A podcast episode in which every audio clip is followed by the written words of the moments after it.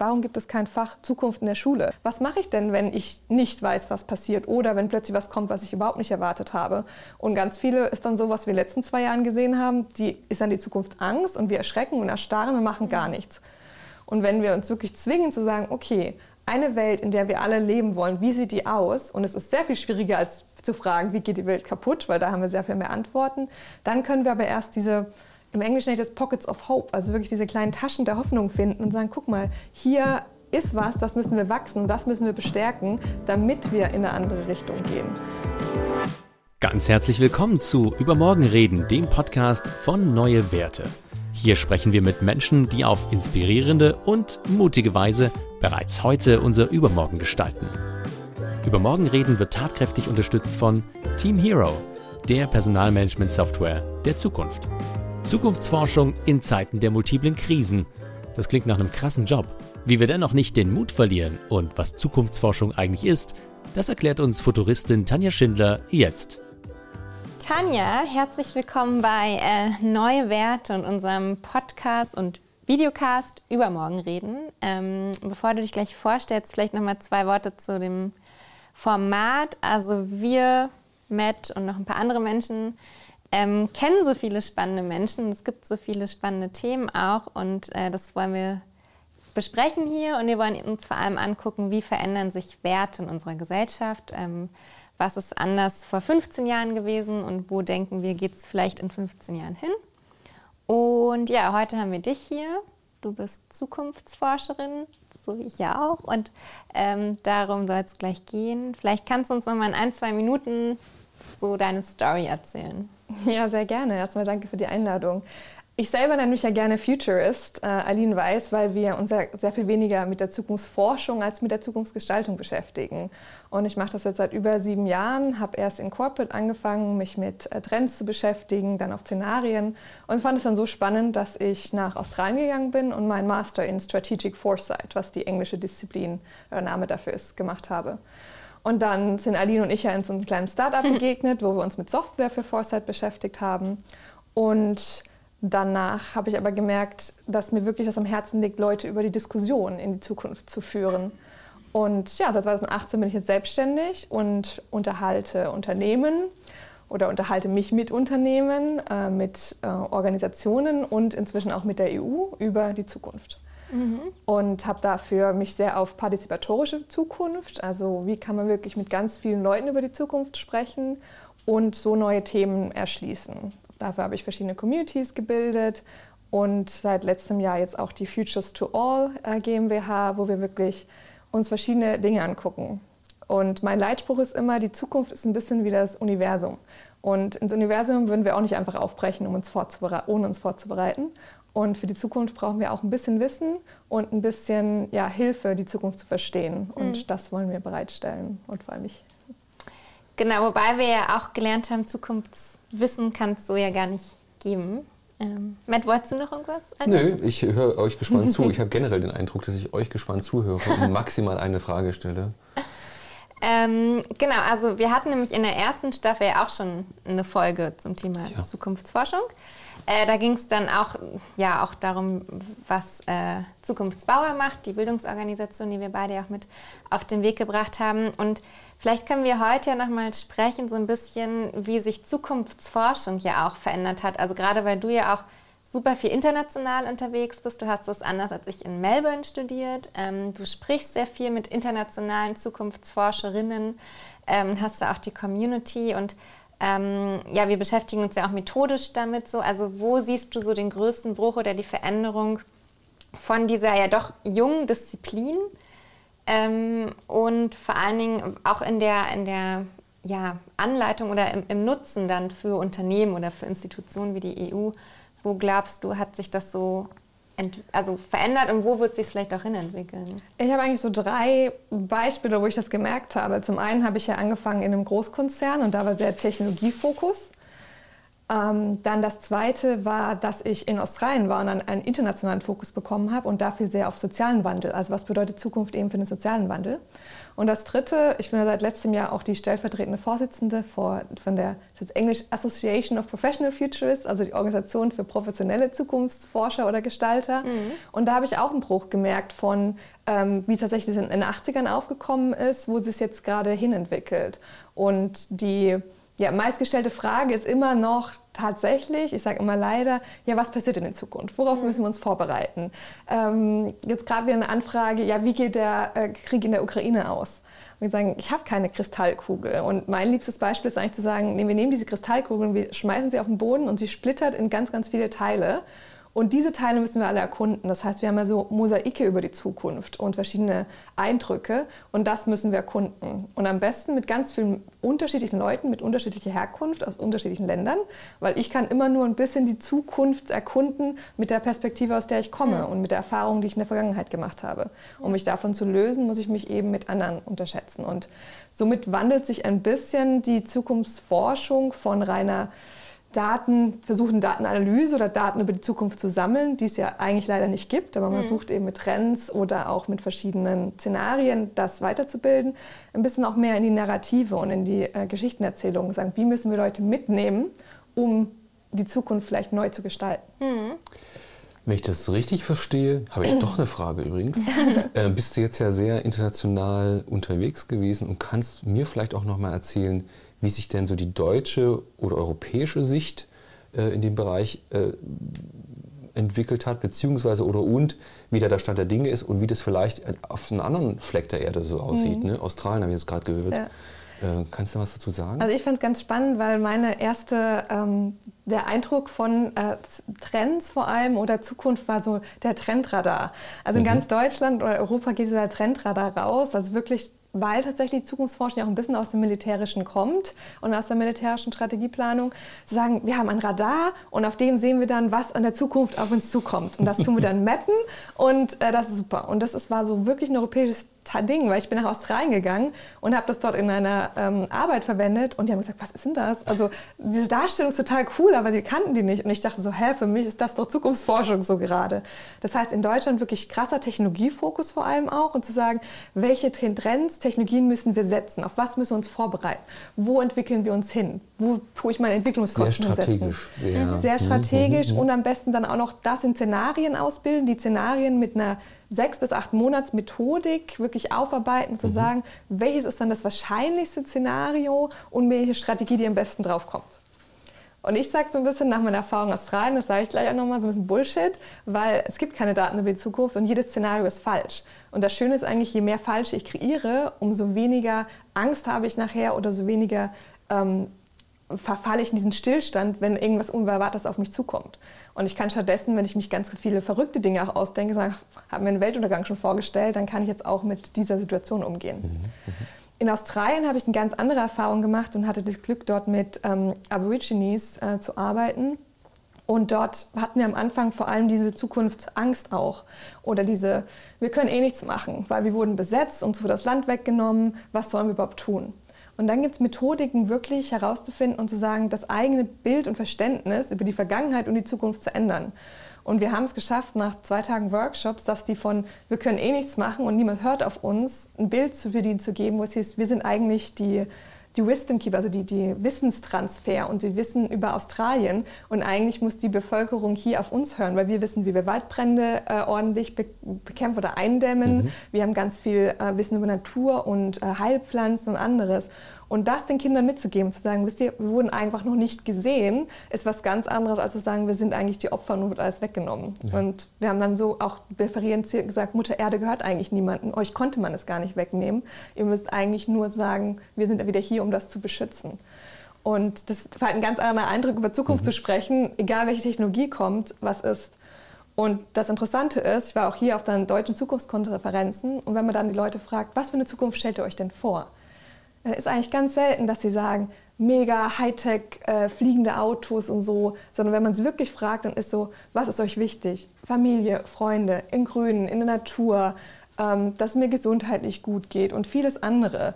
Und wir sind, glaube ich, sehr von Hollywood beeinflusst, was so alles in der Technologie passieren kann. Und ich finde das auch total spannend. Ich komme ja ursprünglich auch so aus der Technologie und aus dem Ingenieurswesen. Aber im Endeffekt sind wir immer noch Menschen und mit der, leben mit der Natur hier. Und ich glaube, da müssen wir sehr viel mehr mit umgehen, wenn wir über die Zukunft reden.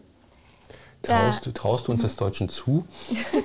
ich glaube, wir müssen das lernen. Deswegen mhm. habe ich mhm. vorhin gesagt, genauso mhm. wie wir nicht unvorbereitet in den Weltraum fahren würden, mhm. äh, gehen wir eigentlich unvorbereitet in die Zukunft. Und so haben Aline und ich ja angefangen, weil wir gesagt haben, warum gibt es kein Fach Zukunft in der Schule?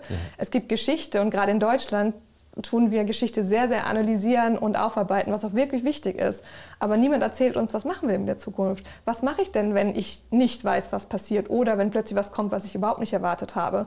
Und ganz viele ist dann so, was wir in den letzten zwei Jahren gesehen haben, die ist dann die Zukunftsangst und wir erschrecken und erstarren und machen gar mhm. nichts. Und dann gibt es halt ein, zwei Unternehmen oder Leute, die dann einfach die Zukunft vorantreiben. Und dabei könnte jeder von uns die Zukunft positiver gestalten. Dafür müssen wir aber eben uns überlegen, welche Zukunft wollen wir denn auch. Mhm. Ja. Ich würde da gerne noch mal einwerfen, dass der Kontrast vielleicht gar nicht auch zwischen Deutschland und international ist, weil also ich habe ja Zukunftsforschung am Institut Futur lernen dürfen an der FU Berlin und das ist ja bei den Erziehungswissenschaften mhm. angedockt und ähm, bei uns war halt schon ein starker Kontrast zu dem typischen Foresight in Unternehmen, wo auch schon da nicht dieses rein strategische, sondern das kulturelle, das normative, die Wünschbarkeit auch im Mittelpunkt stand. Und ich glaube, am Ende geht es gerade auch in eine sehr werteorientierte Richtung, so wahrscheinlich, ne? könnte man sagen.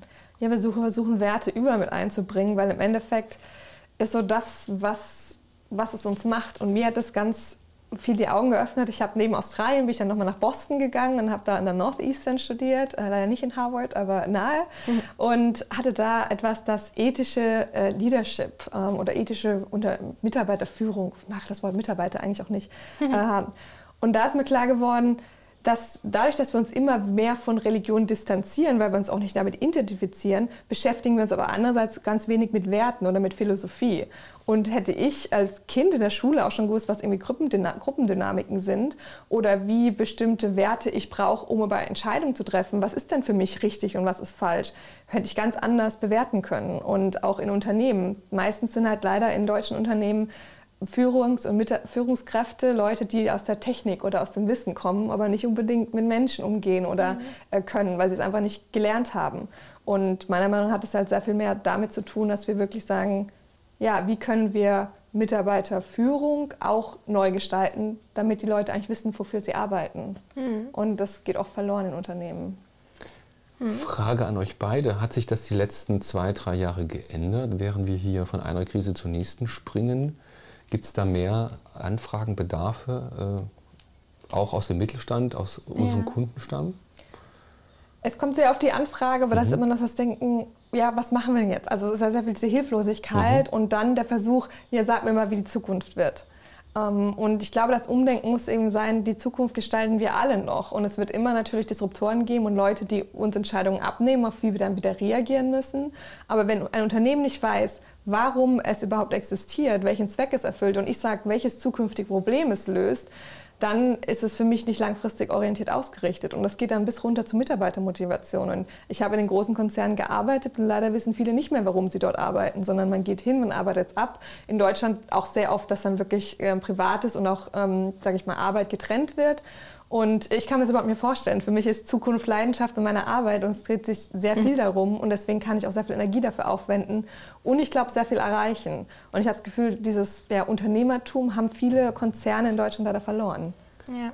Aber zu deiner Frage, also auf jeden Fall. Also mhm. das Thema Zukunft war auf einmal super präsent ähm, weil ich glaube, wir gemerkt haben, wir waren so fest in diesem linearen Denken und auch befeuert durch, wir machen ja Prognosen und Foresight und so wird es werden und je mehr Big Data da ist, je besser sind die Prognosen und dann merken wir so, oh, äh, geht eigentlich gar nicht.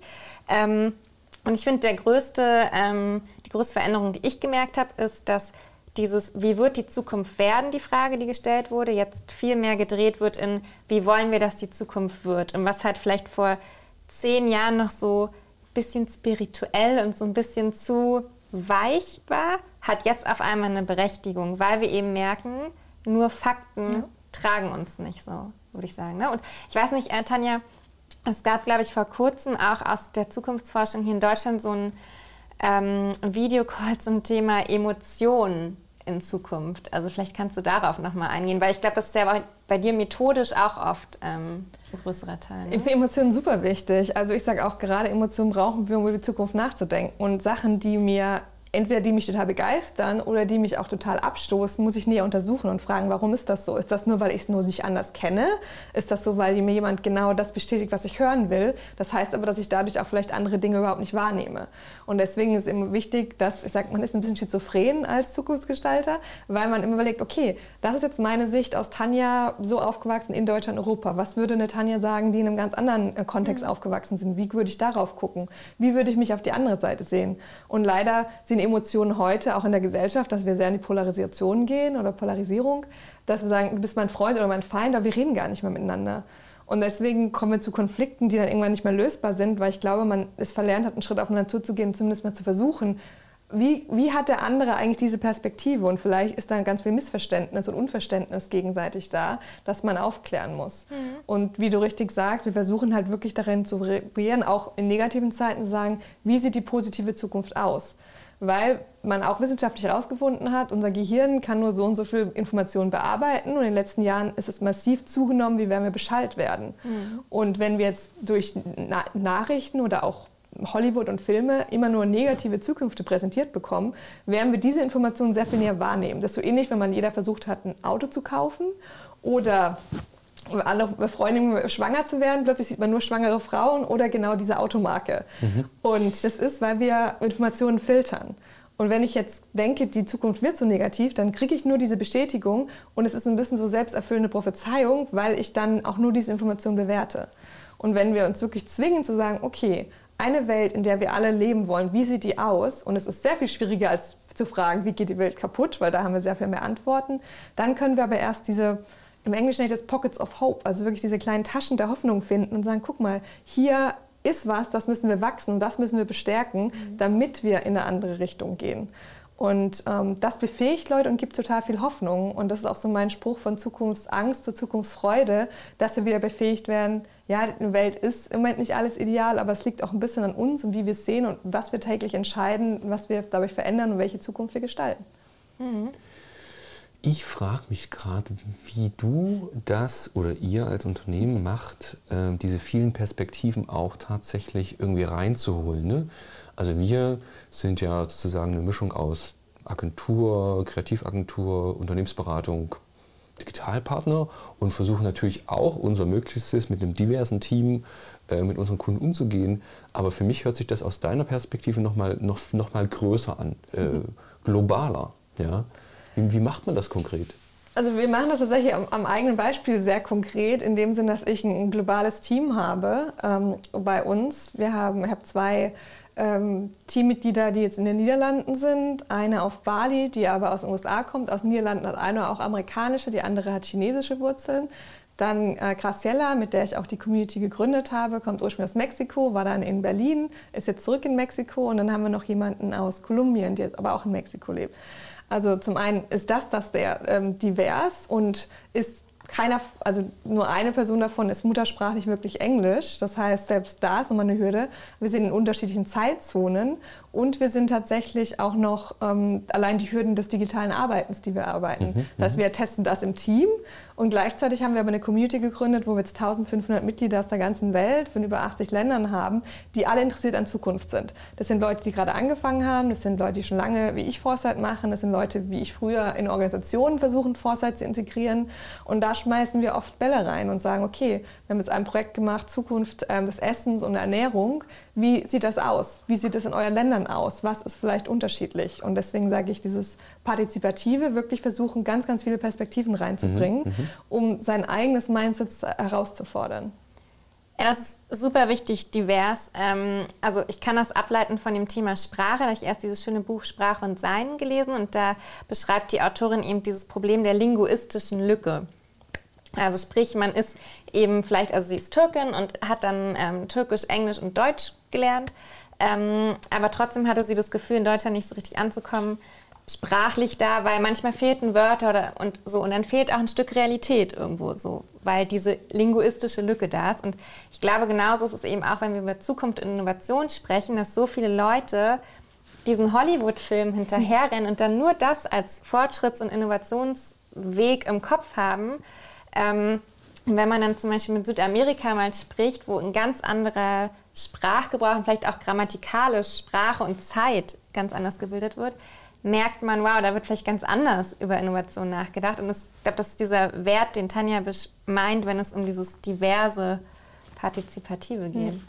Und deswegen versuchen wir auch immer ja eigentlich schon das Wort zu verändern und über Zukünfte zu sprechen mhm. oder über Futures im Plural, dass wir sagen, eigentlich gibt es die Zukunft gar nicht. Und wenn wir immer die Zukunft verwenden, dann ist es immer so, ach, es ist nur eine Richtung. Und wir haben einen linearen Zeitstrahl, der in die Zukunft führt, wie wir auch oft unsere, unsere Roadmaps oder unsere Terminkalender planen. Eigentlich machen wir es vielmehr, dass wir das wie so, ein, ähm, so eine Tür oder so ein, ein Dreieck öffnen, dass wir sagen, dass die Zukunft ist eigentlich ein Gestaltungsraum und keine Zeit. Mhm. Ich habe gerade gehört, Ernährung, mhm. Food, da gab es jetzt irgendwas, gab es Ergebnisse, habt ihr was erarbeitet? Mhm. Wie ist das passiert und was kam raus? Also wir machen ja tatsächlich seit zwei Jahren alles online, ähm, was den einerseits einen großen Vorteil hat, dass wir wirklich Leute aus der ganzen Welt zusammenbringen und genau diese Perspektiven und Diversität reinbekommen. Manchmal ist es ein bisschen schwierig, weil natürlich auch online versuchen trotzdem, dass alle Kameras an sind, geht ein bisschen Energie verloren. Ne? Es ist irgendwie anders, wenn man Gespräche im Raum führt. Mhm. Aber wir haben dann einen Prozess vorbereitet mit eben vier verschiedenen ähm, Schritten wo wir sagen, okay, wie näher uns ein Thema an? Das erste wäre erstmal so eine ganz große Karte und jeder konnte reinschreiben, wie sieht man eine Ernährung? Ähm, von heute, äh, wir machen immer gerne Vergangenheit, Gegenwart, äh, Zukunft. Das heißt, wie haben wir früher gegessen, was essen wir gerade heute und was ist auch immer wichtiger? Mhm. Was ist gerade gut, was gefällt uns nicht so gut? Und dann kommen natürlich Themen wie Massentierhaltung, gleichzeitig aber auch ähm, andere Themen wie, dass man lokal wiederherstellt, viele Regionalmärkte, Veganismus, ähm, personalisierte Ernährung. Und dann macht man so vier verschiedene Schritte, dass man den Raum erstmal öffnet, bevor man wieder schließt. Das heißt, wir haben so eine Exploration gemacht und sagen, okay, was gibt es da draußen alles? Was aus den Leuten in unterschiedlichen Ländern, was sehen die gerade an Trends? Das heißt, Trends ist immer so die Basis. Und ich habe vorhin gesagt, einerseits verfluche ich Trends, aber andererseits können halt viele Leute damit was anfangen, weil es greifbar ist. Und dann versucht man aber Trends zusammenzuwerfen und sagen, okay, was wäre jetzt ein Muster daraus? Also was ist, wenn wir irgendwie mhm. Veganismus, Individualisierung äh, und lokale ähm, Herstellung zusammenwerfen? Was würde dabei rauskommen? Und wie würde dann dieses Muster in 15 oder 20 Jahren aussehen? Und als dritten haben wir dann ein Spiel gespielt, das heißt das Ding der Zukunft oder das Thing from the Future. Mhm. Und haben dann gesagt, okay, dieses Muster, das wir jetzt gemacht haben, was vielleicht irgendwie gesünderes, lokales gesunde lokale individualisierte Ernährung. Ähm, wie würde die quasi in fünf, der verschiedene Zeitrahmen bekommen, manche fünf Jahre, manche 50 Jahre. Wie würde das aussehen, zum Beispiel ein Objekt dafür herzustellen? Manche hatten einen, einen ähm, Automaten, andere hatten einen ähm, ein Snack, den man auf Flugreisen oder so berührt. Das heißt, wirklich versucht, das wieder ein bisschen greifbar zu machen mhm. und zu sagen, was könnte bei rauskommen. Äh, interessant haben wir uns auch sehr viel mit, äh, mit ähm, verschiedener Art von äh, Psychedelika, was ist das im Englischen? Äh, Psychedelische. Psychedelische. Also wirklich zu sagen, mhm würde in Zukunft das auch interessant werden, um uns anderes, andere Arten irgendwie entweder der Welt zu öffnen oder auch zu arbeiten? Und was wäre eine legale Art und Weise? Ähm, in Berlin wird es Nach jetzt, CBD kommen jetzt auch LSD auf den Ja, Plan. LSD wird ja gerade in Berlin erkundet, auch für Depressionen mhm. und so. Und mhm. sagen, in Mikrodosis ne? und so. Und ja das ist natürlich, aber wir lieben das, ein bisschen dieses Edge zu gehen, wo es unangenehm wird. Ne? Also mhm. viele mhm. Unternehmen denken, wir können doch jetzt nicht über Psychedelic und Drogen reden. Ja. Enttabuisierung hat ja. unser Professor immer ah, gesagt. Ja. Aber halt doch. Also mhm. genau in diese Bereiche gehen, die ein bisschen unangenehm sind, weil es interessanterweise, was ist da? Und dann ist mal wieder umzudrehen, zu sagen, was wäre genau der Gegenteil vielleicht, wenn wir wirklich sagen, ähm, keine Ahnung, natürliche, gesunde, andere Ernährung, jetzt ohne äh, bestimmte Zusatzstoffe. Mhm. Und das versucht man dann wirklich greifbar zu machen. Und als allerletzten Schritt machen wir jetzt eine Karte. Und zwar, ich bin ein großer Fan, eben weg von Trends zu gehen, zu sagen, wir haben ein Trendradar, mhm. sondern zu sagen, was bedeutet das denn wirklich? Also jetzt diese Trends mit den Mustern und auch diese Ideen, die wir kreiert haben, was würde das für bestimmte Unternehmen bedeuten? Was bedeutet das für ähm, Regionen? Was bedeutet das für mich selber? Und das schön visualisiert und grafisch aufzuarbeiten, weil da hat die Zukunftsforschung auch noch was nachzuholen. Ich glaube, die Meinung, wieso Design Thinking sich besser durchgesetzt hat, weil es von Designern stammt. Und wir müssen oft heutzutage lernen, wie kommunizieren wir, um durch den ganzen Schall von Informationen durchzukommen. Und da müssen wir Zukunftsforscher noch ein bisschen lernen. Und wir versuchen das jetzt auch eben grafisch aufzubauen und sagen, die Zukunft, so ungreifbar sie ist, halt doch ein bisschen greifbar zu machen. Über eine Karte, über mhm. ein Artefakt. Also man kann tatsächlich auch zum Beispiel so einen, einen Automaten dann mal herstellen und zu so sagen, wie könnte das aussehen? Und man stellt den irgendwo auf und macht eine Testversion oder so. Ja, Design Fiction, ja. das auch wieder von Designern kommt. Aber ich glaube, die Krux liegt darin, es zu schaffen, auch bei den Leuten, auch im Unternehmen, wo es ja immer um Rationales geht, zu zeigen, die Trends, die auf vielleicht ein paar Daten historisch bedingt ähm, aufbauen, haben den gleichen Wert, die gleiche Wertigkeit wie die Vision und die Wünschbarkeit, die ich in mir habe. Also das hinzubekommen, dass das gleich ist sozusagen. Ähm, ja. Aber nochmal was anderes, also wir sind ja hier auch ein Bildungsformat, wollen wir vielleicht sein. Ähm, du hast ja gerade die Schritte erklärt und am Ende des Tages wissen wir aus unserer Arbeit, es ist keine Rocket Science, sondern es geht um kleinere Übungen, um den Zukunftsmuskel zu aktivieren. Ähm, ich weiß, dass wir beide sehr das. Zukunftsrad lieben. Also vielleicht kannst du das nochmal erklären, wenn man jetzt so zuschaut, wie kann man mit der Methode total einfach sein systemisches Denken anregen? Genau, also da geht es darum, wirklich herauszufinden, was welchen Langzeitwirkungen hat denn unser tägliches Handeln oder ein bestimmtes Ding, das wir entwickeln. Das heißt, ich kann entweder ein Produkt in die Mitte sagen und sagen, okay, wenn wir jetzt hier psychedelische äh, Drogen mhm. in Mikrodosis machen, was hat das langfristig für eine Auswirkung? Und dann guckt man sich das, damit es ein bisschen vielfältiger wird, nochmal an, okay, was bedeutet das für die Gesellschaft? Was bedeutet das vielleicht für Technologien, die entwickelt werden müssen? Was bedeutet für unsere Wirtschaft? Mhm. Was bedeutet das für die Umwelt? Und dann immer noch gerne würde das einen Wertewandel hinzufügen. Steep heißt es dann, ne? Abgekürzt. Genau, Steep oder Pestel ähm, ja. im Deutschen, dass man wirklich, sagt man, diese vier, fünf Kategorien, wo man ähm, versucht, eben nicht nur in Technologie zu denken, was wir oft in Europa versuchen. Und dann macht man das in einmal so einen Kreislauf rumrum und dann geht man nämlich raus und sagt, okay, was würde das jetzt in fünf und in zehn Jahren bedeuten? Das heißt, was wäre die Folge von der Folge? Das ist so ein bisschen eine Abwendung davon, wenn man von kleinen Kindern genervt ist, warum die immer warum fragen und warum. Mhm. Aber genau das ist das. Also zu sagen, was ist der, ähm, der Einfluss oder das, was daraus entsteht und was entsteht daraus und was entsteht daraus? Ich sage, hätten wir in den 90ern Plastikflaschen da in die Mitte gestellt, hätten wir sie vielleicht nicht entwickelt, weil wir gesagt haben, ist zwar geil, kann man irgendwie gut verkaufen und ist leicht zu transportieren, aber nachts, wenn wir das weiterspinnen, in 10, 15 Jahren haben wir Massenprobleme mit ähm, Plastik in Ozeanen ja. und anderen Themen. Also wir hätten es vielleicht, glaube ich, schon entwickelt, aber in Kombination direkt mit Sharing. Also wir hätten halt gleich vielleicht ne, mit ja. einer anderen Branche uns überlegt, wie, also auch Technologien, soziale Innovationen müssen immer zusammenspielen. Ich glaube, da hilft das systemische Denken mhm. einfach. Und das Gleiche hat man so ein bisschen ja, auch in der Überlegung mit, ähm, mit künstlicher Intelligenz im Moment ähm, welche Regularien, ich arbeite ja auch viel mit der EU, was müssen mhm. wir da einführen? Und sage ich, ja, wir müssen über sowas langfristig denken. Bei Technologie haben wir oftmals Problem, wenn es halt möglich ist, irgendeiner wird es tun. Also das Internet wurde auch in dem erfunden, ist dann kaum oder schwer zu regulieren. Die Frage ist trotzdem, können wir ein bisschen mehr drüber nachdenken, welche Technologie zu was führt und wollen wir das?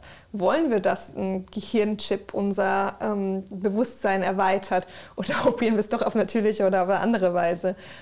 Andererseits kann man sagen, es gibt ja Experimente, wo Menschen durch so Chips dann wieder sehen können oder wieder laufen können. Das ist doch eine ganz, ganz tolle Geschichte. Aber man muss sich einfach sehr, sehr viel mit Dinge überlegen und auch sagen, es ist immer noch unsere Verantwortung, bestimmte Dinge in die Welt zu werfen und die Welt zu bringen. Also aber auch unsere Verantwortung, darüber nachzudenken, wie wir als Gesellschaft leben wollen und wie wir auch ja, Ungleichheiten auf der Welt vielleicht lösen wollen. Aktuell, was, was ich viel in der, in der Ukraine-Krise auch nicht verstehe, ist, dass man eben nicht größer denkt. Also das ist ja nicht nur ein Verbrechen jetzt an die Leute, die in der Ukraine sind, sondern auch an die nächste Generation, weil wir unsere Welt damit zerstören. Und das ist nicht nur in, in Deutschland äh, oder in der Ukraine, Europa so, sondern sowas passiert ja auf der ganzen Welt, überall. Und wir schauen oft weg. Also dieses Ganzheitliche zu sehen, ist aber manchmal auch anstrengend. Ne? Also es ist natürlich auch, weil es sehr komplex und sehr groß wird. Und dann mhm. helfen so Methoden, die wir sagen, okay, wir konzentrieren uns auf verschiedene Aspekte, wir, erläutern die, wir gucken, was können wir heute tatsächlich tun, um das positiv zu beeinflussen. Und wir dann, erleuchten dann vielleicht Ja, und dann wird man handlungsfähiger und dann wird dieses große, komplexe Thema, was natürlich erschreckend ist, aber runtergebrochen und sagt, mhm. okay, was können wir denn tun? Was kann man tun, um, um beide Seiten vielleicht auch in einem Konflikt ähm, zu einer Diskussion zu führen? Wie kann man versuchen, verschiedene äh, Themen aus, ja, wieder aus internationaler Sicht beleuchten. Und wie würde ich drüber denken, wenn ich, wie gesagt, aus einem ganz anderen Land ganz anders aufgewachsen werde? Du hattest ja auch vorhin gefragt, was ähm, vielleicht nochmal der Unterschied ist von Zukunftsforschung jetzt nach, nach der Pandemie. Und ich glaube, dass der Begriff der Wildcards hat sich vielleicht auch mehr etabliert. Also mhm. auf einmal überlegen wir, okay, was ist denn, wenn ein Blackout ist? Was ist denn, wenn jetzt ein Krieg ist? Und ich glaube, das wird künftig auch bei Unternehmen viel mehr Raum am Tisch bekommen, wirklich mal verschiedene Wildcards zu haben und das mitzudenken. So. Ähm. Genau, weil im Endeffekt sagen wir, deswegen sage ich ja gerne, alle Szenarien sind falsch, aber das Coole ist, je mehr wir unser Gehirn, unseren Zukunftsmuskel trainieren, umso ähm, leichter fällt es uns, handlungsfähig zu bleiben. Also und überrascht uns dann auch nicht mehr. Genau. Ne? Aber dafür muss man auch manchmal ein bisschen verrückt denken. Das geht nicht mit allen, aber wir sagen immer, je verrückter, das besser. Mhm. Und wenn das von der Zombie-Apokalypse bis hin zur Alien-Invasion ist, wo viele sagen, oh Gott, oh Gott, oh Gott. Ja, aber es geht vielleicht gar nicht darum, dass das Aliens sind oder Zombies sind. Aber die Folgen, die vielleicht daraus entstehen, Zerstörung, Invasion, kommen dann eventuell anders her. Und je verrückter ich denke, desto mehr löse ich mich auch ein bisschen von meinem aktuellen Gedankenmodell. Und deswegen komme ich auch wieder auf andere Ideen, um das mhm. zusammenzubringen. Deswegen nicht alles ab abtun, man darf auch mal verrückt spinnen, man kann es immer wieder in die Realität reinbringen. Es ist sehr, sehr viel einfacher, als wirklich mal rauszugehen und verrückt zu denken. Und wenn man die letzten zehn Jahre anguckt, haben wir, glaube ich, oftmals gedacht, oder bei Dinge, die passiert sind, gedacht, so verrückt hätten wir nicht gedacht. Und deswegen mhm. müssen wir das eigentlich für uns trainieren. Das sind fast perfekte Abschlussworte. Es war mir eine große Ehre, mit zwei Zukunftsforscherinnen hier auf dem Sofa zu sitzen. Ähm, mehr Zukunftsforscherinnen braucht das Land. Kann man das so sagen? Ja. ja. Jeder. Also wir ja. sagen tatsächlich, jeder muss ein äh, Zukunftsforscher und Gestalter werden, ja. ähm, damit wir einfach äh, die anfangen, die Zukunft zu gestalten und nicht darauf warten, dass uns jemand die Zukunft voraussagt.